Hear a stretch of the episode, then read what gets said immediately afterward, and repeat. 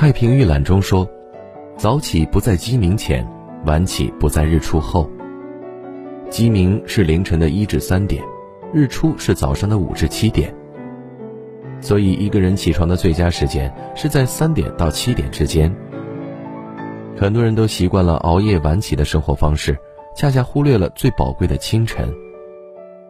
一日之计在于晨。”你早起和晚起拥有的是截然不同的命运。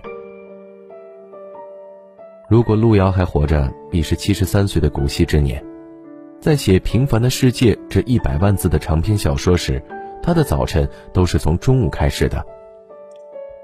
一般情况下，他都要伏案写作到天明，两三点睡都算是早的，通常都是别人起床他才入睡。日夜颠倒、晚睡晚起的生活。终于还是摧毁了他的身体。熬夜晚起，让我们产生自己抓住了人生的错觉，殊不知只会毁了你的精气神儿，甚至造成不可逆转的悲剧。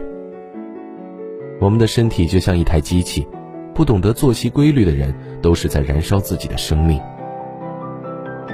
庄子《让王》中有言：“日出而作，日入而息，逍遥于天地之间，而心意自得。”遵循大自然的规律，活出自己的节奏，早睡早起才是最好的养生。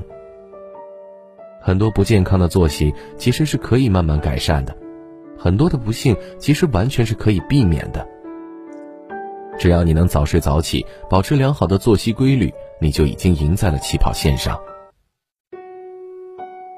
传家宝中说：“人至清晨，精神倍佳，此时读书大有建议。”此时做事极有功劳。早起能够振奋精神、愉悦心情，也是学习工作的效率高峰期，做什么都会事半功倍。当你还在纠结赖床多久时，那些自律早起的人已经开启了精彩的一天。文学泰斗梁实秋在书中写道：“自己无论严冬还是酷暑，都会坚持早起。”为了能早起两个钟头，他在每天晚上便会提前两小时入睡。虽然睡眠时间是相同的，但是早睡早起，精力明显会变得更加充沛。梁实秋常常趁太阳还没出来的时候，搬一把竹椅坐在屋檐下动笔写作。等到太阳洒满了整个院子，他就停下笔休息。在这样的状态下，短短不到一个月的时间，他要翻译的书籍就被愉快地完成了。有时天气好，梁实秋也会早起在安静的街道上漫步，听着叽叽喳喳的鸟声，呼吸着新鲜的空气，看着逐渐苏醒过来忙碌的人们，他的心里满是喜悦。坚持早起，而后读书运动，每一件事儿都变得游刃有余，你的人生也会因此而改变。增广贤文有言：“早起三光，迟起三荒。”你起得越早，越能掌控生活的节奏，享受自律带来的快感。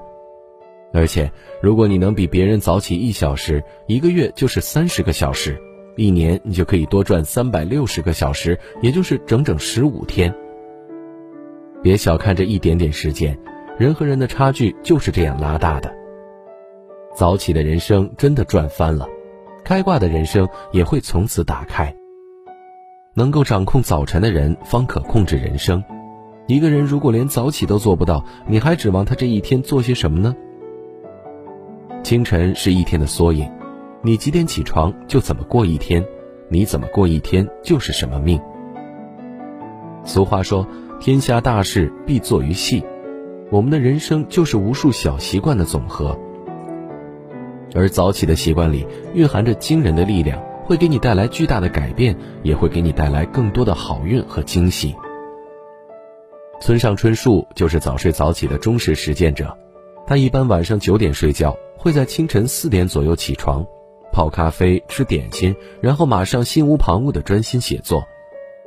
一部部脍炙人口的长篇小说，就是在静谧的清晨时光中诞生的。早起这个小习惯是自律的低配，也是成功的标配。你的每一次早起都是一次新生，坚持早起就是改变自己的第一步。富兰克林说：“我从未见过一个早起、勤奋、谨慎、诚实的人抱怨命运不好。你的时间花在哪儿，你就拥有什么样的命运。当日出你还在被窝做梦时，早起的人已经开始晨练、晨读、工作，赢在了起跑线上。而这个世界也正在偷偷奖励那些坚持早起的人。《战国策》有言：“行百里者半九十。”成功的路上并不拥挤，因为能够坚持下去的人少之又少。而人生的蜕变，往往就是从早起这个小小的习惯开始。今天你选择早起三十分钟沐浴晨光，看似是不起眼的改变。但在这段时间里，你已经战胜了懒惰代谢，遇见了全新的自己。这个世界上没有那么多的奇迹，只不过比你优秀的人比你还努力。所以，别浪费时间做梦，早睡早起，改变自己，才能得到命运的馈赠。